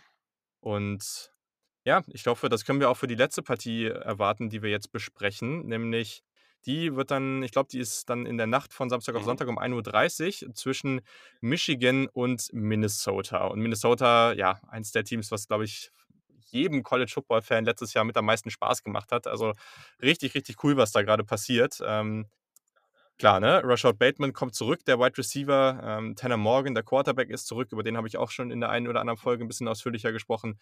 Gut, Tyler Johnson spielt jetzt äh, für Tom Brady und die Buccaneers. Also der ist weg, aber klar, also glaubst du vielleicht auch, gerade wenn man auch auf Receiver wie einen Chris Ortman Bell, den ich sehr gerne mal guckt, der, der da in so eine größere Rolle schlüpfen kann, denkst du, dass die Offensive wieder auf einem ähnlich guten Niveau spielen kann? Ja, also man wird Johnson ist schwer zu ersetzen oder nicht zu ersetzen, gerade in dieser Slot-Position. Äh, Ortman Bell ja. ist halt ein ganz anderer Typ, ist halt ein relativ physischer Receiver, ein Receiver, der sicherlich auch mehr Outside eingesetzt wird. Das wurde Johnson zuvor auch mal, aber ähm, das ist ein anderer Typ, mit dem muss man ein bisschen umstellen. Grundsätzlich glaube ich aber, dass diese Offense ähnlich gut agieren wird. Äh, also zumindest, äh, zumindest auf dem Papier, denn die O-Line ist komplett zusammengeblieben. Das ist wichtig. Die war ja mhm. nicht, die hatte, hatte ihre Stärken und ihre Schwächen. Ähm, aber das, äh, das ist natürlich ein, ein, ganz wichtiger Faktor, gerade im College, dass dann halt, äh, äh dass dann halt so eine, so eine O-Line sich auch einspielen kann. Ähm, man hat mit, mit Mo Ibrahim äh, den meiner Meinung nach besten Running Back von denen behalten. Also äh, Smith und Brooks sind ja weg, aber er, obwohl er letztes, letzte Saison eher der Backup war, hat er eigentlich den für mich stärksten Eindruck gemacht. Über Bateman muss man nicht groß reden. Das ist halt, äh, das ist halt einfach äh, einer der besten Receiver des Landes und eben diese, diese Outside-Präsenz, die man, die man braucht und die gerade diese Offense braucht, die ja sehr stark, die, das ist ja keine keine, eigentlich keine sozusagen es ist eine vertikale Offense, aber keine sehr passlastige Offense. Es ist eine Offense, die durchaus, mhm. die durchaus auf, auf Run und Play-Action äh, und RPOs basiert. Die haben ja super viel RPOs gespielt. Ähm, mhm. Man muss halt gucken, was denn der, der, der Mike Sanford, der neue OC da anstellt, ob der irgendwas groß verändert. Ich würde davon abraten, aber man weiß ja nie so genau. Das Ego spielt da ja manchmal auch eine Rolle. Ah, ich habe eine tolle Idee, ich mache das alles viel besser und dann wird es das nicht. Ähm, aber insgesamt ist die Offense, denke ich, so aufgestellt, dass sie ähnlich gut agieren kann. Äh, ob das jetzt nochmal so wird, so krass, das ist natürlich, sind natürlich hohe Trauben, die da hängen. Aber das ist eine Offense, die begeistern wird. Da, das glaube ich schon, ja. Ja, um das auch nochmal aufzuzeigen, wie gut das letztes Jahr war. Also Turner Morgan hatte 10,2 Yards per, ähm, per Pass Attempt im Durchschnitt, also das war Top 5 im College Football und Minnesota hat fast, ich glaube fast 50 Prozent, also ich glaube es waren irgendwie 48, ähm, der eigenen äh, Prozent der eigenen Third Downs konvertiert. Auch das war Top 10 im College Football. Also richtig, richtig gut, was die da gemacht haben. Und ja, also Defense ähm, ist dann natürlich sicherlich nicht ganz auf dem Niveau. Also ist natürlich auch schwierig, weil wenn die Defense auch auf dem Niveau wäre, dann würden wir hier über ein Team sprechen, was äh, viel weit, viel höher sicherlich angreifen kann. Aber wie ist da so dein, dein grober Eindruck? Ja, also das, das wird, das ist insofern ein Problem, weil was die Defense letztes Jahr nicht gut konnte, war Laufverteidigen. Das hat man ja, das hat das ein oder andere mhm. Team ja dann auch ganz gut aufgedeckt, insbesondere Wisconsin am Ende mit, mit Taylor. Ähm, ja. haben natürlich auch viele, bei vielen anderen Teams das aufgedeckt, aber Minnesota war halt insbesondere, weil die eine relativ leichte D-Line haben, die ist jetzt etwas, etwas kräftiger. Man hat nicht den ganz großen Druck entfachen können. Man hat Carter Coughlin gehabt, aber ansonsten war da nicht so viel. Also das, äh, das ist aber, das wird jetzt natürlich nochmal, oder ist zumindest erstmal auf dem Papier nochmal weniger. Dann sind die beiden Starting Linebackers weg. Äh, Kamal Martin ist ja von den Packers gedraftet worden. Äh, sodass man eigentlich nur momentan eine relativ gute Secondary hat wo man natürlich auch der beste Spieler fehlt mit Winfield, aber zumindest Coney Durr ist ein äh, Corner, den ich sehr mag und, und St. Just ist auch nicht so schlecht. Das ist, das ist okay. Mhm. Aber ich, diese, diese Front Six, sage ich mal, macht mir ein bisschen Sorgen, beziehungsweise wir wissen es nicht. Auch hier müssen wir uns natürlich darauf äh, äh einstellen, dass wir bei einigen Spielern natürlich einfach nicht wissen, wie gut die agieren werden. So. Und das, ähm, das ist natürlich äh, oder das können wir vielleicht in, in drei Wochen kann man das dann, kann man dann erste Schlüsse da ableiten, aber ähm, das ist, das ist ein, ein, kleineres Problem, weil letztes Jahr zwar die Defense ein bisschen im Schatten der Offense gestanden hat, aber trotzdem eine, also eine ziemlich gute Leistung gezeigt hat. Ja? Also die haben ja schon auch eine ganze Menge Big Plays generiert, insbesondere natürlich Antoine mhm. Winfield, aber nicht nur. Von daher, ja, äh, verhalten optimistisch, also oder optimistisch bezüglich der Offense. Bei der Defense ein paar Fragezeichen, die müsste man sich erstmal angucken, aber es ist ja nicht unmöglich, dass, äh, dass da gute Jungs nachgekommen sind. Also gerade was die Front Six angeht. Ja, voll. Also ist natürlich auch gerade, wenn man jetzt auf die rein auf die Defensive Line guckt, also hier im Too Deep, äh, da ist halt ein Returning Starter. Ja, ja, das, das ist halt äh, das ist halt echt, also das ist echt krass. Also ähm, so die, die, die, acht Spieler, sieben davon sind irgendwie neu oder, oder haben halt letztes Jahr keine größere Rolle gehabt. Das ist natürlich dann schwierig, beziehungsweise vor allem schwierig, da irgendwas äh, Ausführlicheres zuzusagen. Ja. Das wollen wir uns dann noch gar nicht großartig anmaßen hier an der Stelle. Und deswegen gehen wir dann nochmal kurz zum Kontrahenten. Und die haben natürlich, ja, gerade in der Partie mal ordentlich Druck. Also das ist auch kein leichter Gegner zum Start. Und ja, Michigan muss jetzt halt auch echt liefern. Sonst wird das langsam dann auch echt ein bisschen dünn, vielleicht für Jim Harbour. Bin ich mal gespannt, wie das, wie das so weitergeht. Erstmal ganz kurz. Also, Joe Milton startet auf Quarterback. Ähm, gab natürlich auch einige Abgänge an die NFL. Dann ist Terry Black nach Texas gewechselt. Und jetzt hat vor ein paar Tagen Nico Collins eine in Anführungszeichen Business Decision getätigt. Er hat den Opt-out gezogen und sich bereits äh, oder jetzt auch bereits schon mit einem Agenten gesigned. Also er bereitet sich nun auf die NFL vor. Joe Milton, relativ großer, wurfstarker Quarterback. Bin durchaus gespannt auf ihn. Muss man jetzt mal schauen, was da kommt. Aber gut, also ich frage mich so ein bisschen, auf wen er da passen soll. Also klar, Ronnie Bell war letztes Jahr schon echt stark. Das war auf jeden Fall eine positive Überraschung. Aber außerhalb vom Running Game, hast du da großartig Hoffnung, dass Michigan da eine gute Passing Offense aufziehen kann? Schwierig, ne? Also ich meine, beziehungsweise wir wissen es nicht. Bell hat halt letztes Jahr überrascht, hat ja viel Slot gespielt, hat natürlich ein mhm. paar sehr, sehr blöde Drops zu blöden Zeiten gehabt, aber ansonsten hat er durchaus, hat er durchaus, äh, hat er durchaus die Erwartungen übererfüllt. Und bei den anderen, das ist auch wieder keinen Receiver über, über, 10, äh, über 10 Catches gehabt. Das heißt, man muss gucken, wie, die, äh, wie sich die bewähren. Man muss gucken, ob man jemanden wie AJ Henning halt, den, den True Freshman halt irgendwie einbinden kann. Ähm, der könnte Spaß Nick, machen. Nick ja. Eubanks, der Titan, von dem halte ich ein bisschen mehr. Den könnte man in der Tat, das ist kein reiner 5-Yard äh, Hook und Curl, das war's. Also mit dem könnte man vielleicht ein bisschen mehr anfangen. Jetzt einfach auch deswegen, weil man nicht so viel, nicht so viele Sicherheiten auf Receiver hat.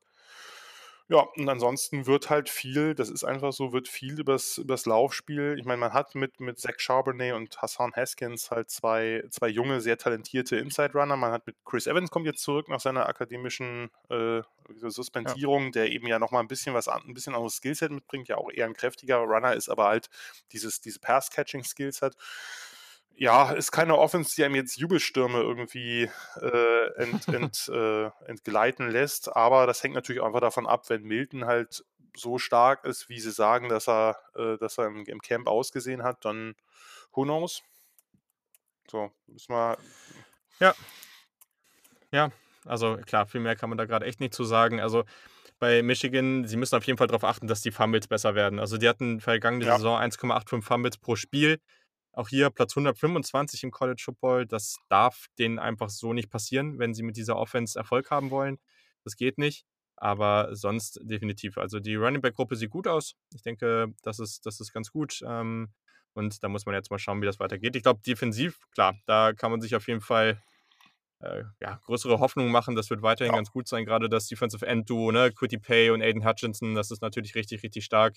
Ähm, genau, vielleicht hast du ja noch eine kurze Einschätzung äh, zur Defense, die ich glaube, da hast du eben auch schon eine gewisse Andeutung drauf gemacht, dass du der Defense etwas lieber zuschaust. Naja, also dass man der Defense lieber zuschaut als der Offense. Ich mag halt auch letztlich, äh, also dieser Defense als dieser Offense, ich mag letztlich auch einfach den, den Stil von Don Brown, auch wenn der natürlich in, in großen ja, Spielen genau. äh, sich dann oft als, als kontraproduktiv erweist, beziehungsweise wo ich mich dann immer frage, ich finde es gut, einen Stil durchzusetzen und euch durchzuziehen, aber ähm, das ein oder andere Adjustment, wenn man merkt, dass halt dieses, dieses ständige Pressman mit vorne blitzen, was das Zeug hält, nicht nützt. Das, mit, das war doch schön mit den Crossing Routes immer naja. wieder und immer wieder und immer wieder. Also. Ich glaube, ich hatte das vor dem ersten Ding, hatte ich das, war das genau mein, äh, mein Schlüssel zum Sieg in den, also vor dem ersten dieser beiden sehr schlechten Spiele in The Game.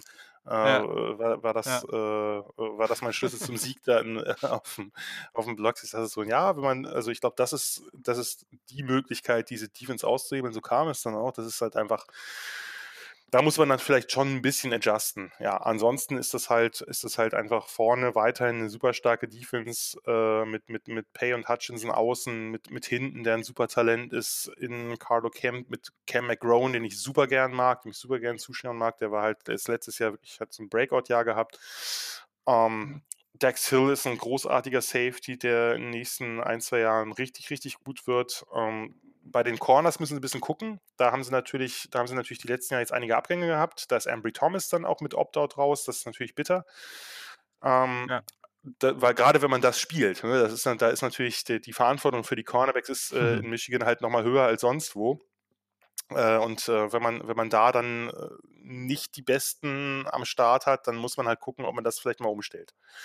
Aber insgesamt ist das natürlich eine Defense, die spektakulär ist, die einem viel Spaß macht, die gegen äh, schlechte und Mittelklasse-Teams oft total erdrückend ist, aber gegen ja, gute Teams voll. halt diese Schwächen, die sie hat, nicht gut ausmerzen kann. Ja, sehr gut zusammengefasst. Wen würdest du denn in dieser Partie dann vorne sehen? Ich mach's dir mal, ich mach's dir mal bequem. Äh, ich, äh, ich glaube, ich glaube, Michigan ist leichter Favorit, aber ich sehe in der Tat Minnesota vorne. Allein deswegen, weil ich an deren Stelle erstmal Bateman gegen welchen Corner auch immer er sich gegenüber sieht, äh, erstmal genüsslich ausprobieren würde, bis es nicht mehr klappt. Oder auch gerne, wenn es die ersten zwei Male nicht klappt, weiter ausprobieren würde. Ähm, das ist einfach ein Matchup, was, was relativ günstig sein müsste.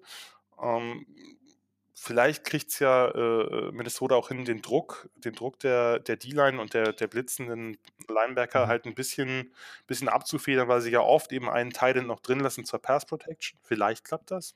Vielleicht äh, dann auch mit dem Back, mhm. also dass man wirklich nur, nur wenig Routen läuft mit, mit, äh, mit Full Protection. Ähm, wird man sehen, aber halte ich, halte ich nicht für ausgeschlossen. Michigans Offense kann natürlich, also kann natürlich die große Überraschung sein, dass die halt, äh, dass die halt richtig durchstarten, aber da bin ich einfach noch skeptisch, von daher würde ich sagen, äh, Minnesota gewinnt das.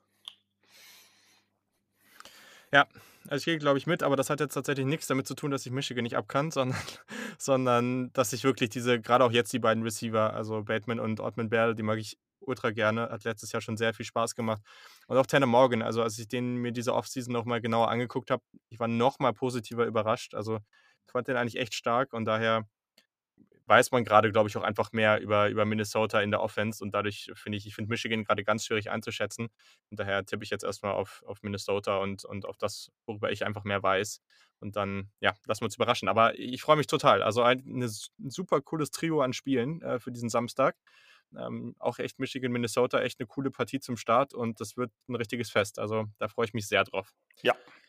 Ja, cool. Und jetzt äh, zum Ende dachte ich, wir gucken einfach nochmal kurz auf äh, beide Divisions und jeder von uns haut nochmal kurz so seine Top 3 raus. Äh, damit können wir das ja nochmal abschließen, so eine, so eine Mini-Big äh, Ten Preview jetzt zum Ende nochmal. Und deswegen, genau, wen würdest du denn in der West so unter den ersten drei Teams sehen? Ja, das ist eigentlich relativ langweilig. Ähm, also, äh, ich, ich nehme mal an, ich, oder ich ahne, wen du da drin hast, aber ich ähm, kann eigentlich nicht äh, umhin kommen zu sagen Wisconsin, Minnesota, Iowa. Ja, ich habe es genau Ach so, ich habe bei dir irgendwie, irgendwie gedacht, dass du vielleicht sowas wie Purdue noch vielleicht reinnimmst oder so. Hm, na, also klar, mit Rondé Moore, das ist natürlich cool, dass der jetzt wieder dabei ist, aber hm, ne, ich glaube, da also bei Iowa es ist halt jedes Jahr das Gleiche. Man hat irgendwie das Gefühl, okay, vielleicht sie haben ein bisschen was verloren, aber sie werden trotzdem irgendwie wieder gut zurückkommen, gute Defense spielen.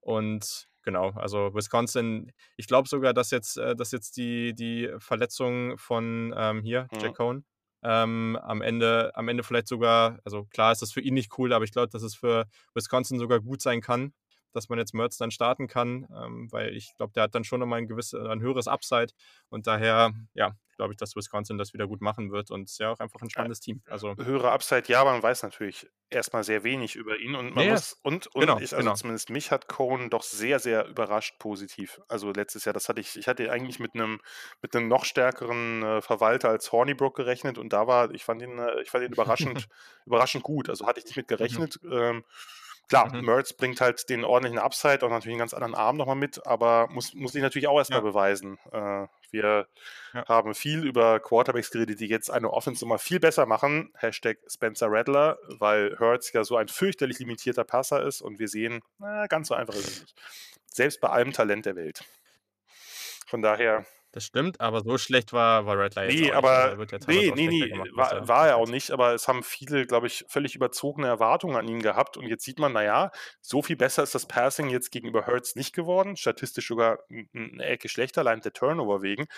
Ähm, von daher meine ich nur, es ist die, die Stars und die Ratings aus der Highschool sind immer schön und gut, aber gibt halt auch viele, die es nicht schaffen. Und ähm, es wäre sicherlich sinnvoll gewesen, äh, Cohn zumindest dabei zu haben. Also jetzt äh, Mhm. sozusagen ihn, Ja, das äh, dass, Ja. man, dass man mit Mertz halt vielleicht das höhere Upside hat, äh, gehe ich mit. Und ich bin auch super gespannt auf ihn, aber äh, zumindest einen, einen erfahreneren und mehr als soliden Quarterback in der, in der Hinterhand zu haben, ist oft nicht ganz verkehrt. Aber äh, Minnesota, Wisconsin wird natürlich, ja, sagen wir mal, äh, den Fokus weiterhin auf andere Dinge legen als als allererstes auf den Quarterback. Mhm. Davon kann man wohl ausgehen.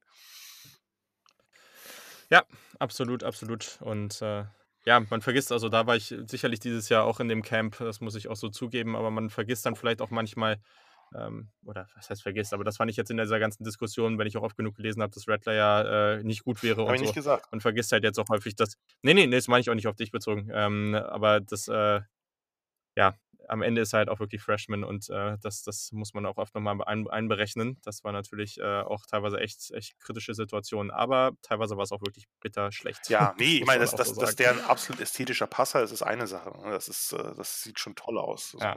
Nur natürlich hat er einfach noch Dinger drin gehabt, die, die der, in, die der nächstes oder in zwei Jahren auf gar keinen Fall mehr drin haben wird. Da kann man von ausgehen. Also wenn, dann gibt es ein großes Problem. Hoffentlich. Aber auch da, ich meine, wir hatten heute Ja. über einen Quarterback gesprochen, der als Freshman extrem gut aussah und dann als Sophomore wirklich sehr schlecht. Äh, hoffen wir mal Mhm. nicht, dass äh, das der Weg ist, den Spencer Rattler nimmt, gehe ich aber auch nicht von aus. Ja, genau. Und dann können wir hier auf jeden Fall auch wieder mit Wisconsin gegen Minnesota mit einer spannenden Partie rechnen. Das wird am 28.11. erst sein, aber das wird, glaube ich, auch nochmal echt cool. Also die Big Ten gefällt mir dieses Jahr auf jeden Fall sehr. Und genau, wie wäre denn dein Pick in der East? Jetzt wärst du aber zuerst dran, oder? Jetzt musst du. okay, okay. Ja, das ist ja okay. Das ist okay. Dann machen wir es so, äh, nachdem ich, also ja, ich tippe ja gerne mal ein bisschen verrückt, da, sonst wird es ja langweilig. Und ähm, ja, da ich ja eben schon Indiana äh, über Penn State getippt habe und dieses Jahr gibt es ja auch nicht so viele Spiele, äh, tippe ich offensichtlicherweise Ohio State auf 1, gehe dann aber mit Indiana und dann Penn State. Das finde ich gut. Eigentlich bin, ja, das finde ich gut, dass du das mir abnimmst, weil ich, äh, wie gesagt, die letzten Jahre mich zweimal richtig in die Nesseln gesetzt habe damit. Äh, wer will, kann das auf dem Blog nachlesen, wie toll ich über dieses Team geschrieben habe. Äh, und dann sind zwei, fünf und sieben Saisons zwei rumgekommen. Ähm, nee, dann, ja, äh, ich mache es konservativ, Ohio State, Penn State und dann ist es halt letztlich ein Toss zwischen Michigan und Indiana und da ich gerade schon gegen Michigan getippt habe und äh, dir jetzt nicht nur Bröckchen hinwerfen kann, äh, sage ich Michigan. So. Obwohl ich selbst nur so halb dran glaube. Das ist okay. Aber das ist okay. Äh, aber letztlich, ja, äh, irgendwie, Michigan wird, äh, also das wird wieder so eine Saison sein, wo sie, oder ich vermute es, wo sie nicht richtig schlecht sein werden, sondern wieder in diesem oberen Mittelfeld, was nicht Fischen, nicht Fleisch ist, wo man sich dann wieder, mhm. naja, nee, aber so richtig trennen kann man sich jetzt vielleicht auch noch nicht von haben oder doch. Oder ich meine, ich hatte das Gefühl, dass man sich fast. Sehr schwer. Ich habe das Gefühl gehabt, dass man sich jetzt fast damit abgefunden hat, dass das irgendwie so der, des, des, der Status des Programms ist, dass, das, dass der Stuhl äh, jetzt Ende der Saison gar nicht mehr so so richtig heiß wurde. Also äh, nicht so heiß wie zumindest im Jahr davor. Aber äh, ja. vielleicht hat man sich wirklich daran gewöhnt. Es ist natürlich auch schwer, ne? Weil, also es ist immer diese Situation ähnlich, äh, so ein bisschen ähnlich. Ich glaube, es ist schon unterschiedliche Situationen, aber ähnlich mit Clay Helton bei USC oder jetzt auch mit ähm, hier mit Tom Herman bei Texas. Also in den Fällen hat man vor allem bei Michigan und Texas hervorragende Quarterback-Commits für die nächsten Jahre. Und da ist natürlich auch die Frage, was passiert, wenn man jetzt die Coaches rausschmeißt und gleichzeitig ist man gerade nicht so besonders gut. Also ja, ist natürlich alles ein bisschen kritisch. Also ganz, ganz schwierig, da auch eine gute Entscheidung zu treffen. Das stimmt, ich. aber ich würde es nie an den Comets festmachen, ehrlich gesagt, weil das, das geht. Nee, nee, nee, klar, aber ich kann mir vorstellen, dass, äh, dass dann halt auch solche Gedankenspiele da stattfinden. Und ist, ähm, ja, ist, ist, halt ist natürlich möglich, aber letztlich, ähm, wenn man jetzt, also äh, halte ich, halt ich für schwierig, weil letztlich ist der Coach dann doch, also gegenüber einem Commit, der kann natürlich der Megastar sein, aber ist der Coach dann doch das, mal, äh, konstant etwas größere, äh, der etwas größere Faktor, wenn der eben dann doch ein bisschen länger da bleibt. Oder wenn man halt, nachher ja. merkt man dann nach zwei Jahren, man hat den Comet gesichert und der Comet geht halt ein, weil der Coach immer noch nichts auf die Reihe kriegt äh, es ist ja, es ist ja auch viel Glück dabei, welche, das ist ja wie in der, wie in der Draft auch, welcher sich dann wirklich auszahlt. Denn äh, wenn man sich jetzt mal die letzten Jahre anguckt, da gibt es das ein oder andere Jahr, da ist äh, der, die Hälfte der Five-Star-Comments halt komplett versunken einfach. Und das liegt ja nicht daran, dass die alle schlecht waren. Äh, von daher, ähm, es, es, braucht eben auch gutes Coaching und äh, wenn man jetzt den Eindruck hat, dass Harbour nichts mehr bringt, Problem ist natürlich, dass Harbour einfach grundsätzlich sehr, sehr viele gute Recruits ran schafft. Äh, und wenn, man müsste irgendwie Haber wahrscheinlich überreden, ich meine, ich mag ihn nicht, aber äh, andere Frage, ähm, dass er wirklich so eine reine CEO-Rolle hat, dass er quasi dieses Programm leitet. Mhm. Ähm, es gibt ja Coaches, die das sehr, sehr gut können. Äh, dieses Programm leitet eben auch mhm. die ganze Recruits-Landschaft, aber eben andere mit der, mit der Talententwicklung mehr beaufsichtigt, als er das selbst tut. Aber äh, ich sollte jetzt in diesem Podcast vielleicht nicht unbedingt Haber so viele Tipps geben. Ja, aber es ist spannend, weil gibt es ja jetzt wirklich auch in der, gerade in der letzten Zeit so einige Positivbeispiele, wo das, wo das eigentlich ganz gut funktioniert ja. auch. Daher, ja, also mal gucken, mal gucken. Aber ich glaube, genau, jetzt haben sich bestimmt schon genug Leute, die die Favoriten oder die Anhänger der, der Draft-Bewegung sind, äh, über diesen Podcast geärgert. Deswegen sind wir jetzt tatsächlich auch am Ende angekommen. Ah. Haben wir, haben wir es mehrfach gesagt, ja? Also ich, ich, ich sage das Auto. Ja, also wir haben auf jeden Fall mehrfach äh, die Draft erwähnt und ähm, also ich, ich muss sagen, ich bin, also das wissen ja mittlerweile die meisten, aber ich bin grundsätzlich eh ein Befürworter davon, dass man eigentlich alles sagen kann und es mir total egal ist, weil es, ja, aber grundsätzlich eher die Draft. Und ja, da ist mir eigentlich auch egal, was andere Menschen darüber denken. Nee, ach, du könntest es jetzt aber vielleicht nochmal ein bisschen, wie soll ich sagen, fordernder ausdrücken, weil es heißt mal die Draft und es gibt überhaupt keine zwei Meinungen dafür nicht. So. Ja, vor allem von Christian Schimmel ja. nicht. Also das, nur, nur weil man irgendwann, nur weil, nur weil man irgendwann so eine, so eine, äh, hier, so ein, so ein so eine Webdomain äh, sich gebucht hat, das, das äh, heißt ja noch lange nichts. Ne? Ich muss also. auch sagen, ich habe das vor der, vor der Domain habe ich das noch nie gehört. Von daher, äh, das ist einfach, das haben die sich ausgedacht. Und ich meine, es ist, man muss ihnen natürlich Respekt zollen dafür, dass sie das so verbreitet haben im deutschsprachigen Raum. Wunderbar, aber es heißt anders. Ja, siehst du? Und das finde ich äh, ein sehr, sehr gutes ich Schlusswort, weil dann das könnt, das, das könnt ihr euch jetzt alle mitnehmen, ein bisschen darüber weiter nachdenken, es ja, sich verfestigen lassen in euren Gehirn und dann so mitnehmen in die Draft-Season. Das finde ich, das ich doch äh, top. Auch wenn es bis dahin noch etwas hin ist und das ist auch sehr gut so, weil wir freuen uns jetzt erstmal auf eine hoffentlich sehr, sehr spannende Big Ten und den Rest der College Football Saison. Vielen, vielen Dank, dass du dir Zeit genommen hast und ich hoffe, dass wir das dann, ja, wenn dann so ein paar Wochen gespielt sind in der Big Ten, dass wir das dann nochmal machen können. Dann können wir nochmal ein bisschen genauer drauf schauen, was diese Teams eigentlich so können und was nicht. Vielen Dank. Ja, da können wir aber vielleicht gucken, ob wir dann Nebraska unbedingt besprechen müssen. das schauen wir dann einfach vorher. Weil wenn sie, vielleicht sind sie ja total gut gestartet und du willst sehr gerne darüber sprechen. Ja, äh, die Chance ist sehr gering, aber ich lasse mich natürlich gern überraschen. Sehr, sehr schön. Cool. Ja, dann war es das auch mit dieser Ausgabe. Die nächste kommt dann natürlich wieder nach dem Spieltag. Ich hoffe, es hat euch gefallen. Momentan ist es ab und zu mal so, dass es in der Woche auch mal noch eine zweite Ausgabe geben wird. Aber sonst wisst ihr es ja, dass ich es jetzt mehr so mache, dann eine lange Ausgabe irgendwie am Sonntag oder Montag und dann könnt ihr euch die gesamte Woche Zeit nehmen und das in Ruhe anhören. Ich hatte das Gefühl, das passt so ganz gut. Genau, also in diesem Sinne, vielen Dank nochmal an Jan und ich wünsche euch noch eine wundervolle Woche und einen ganz tollen Spieltag.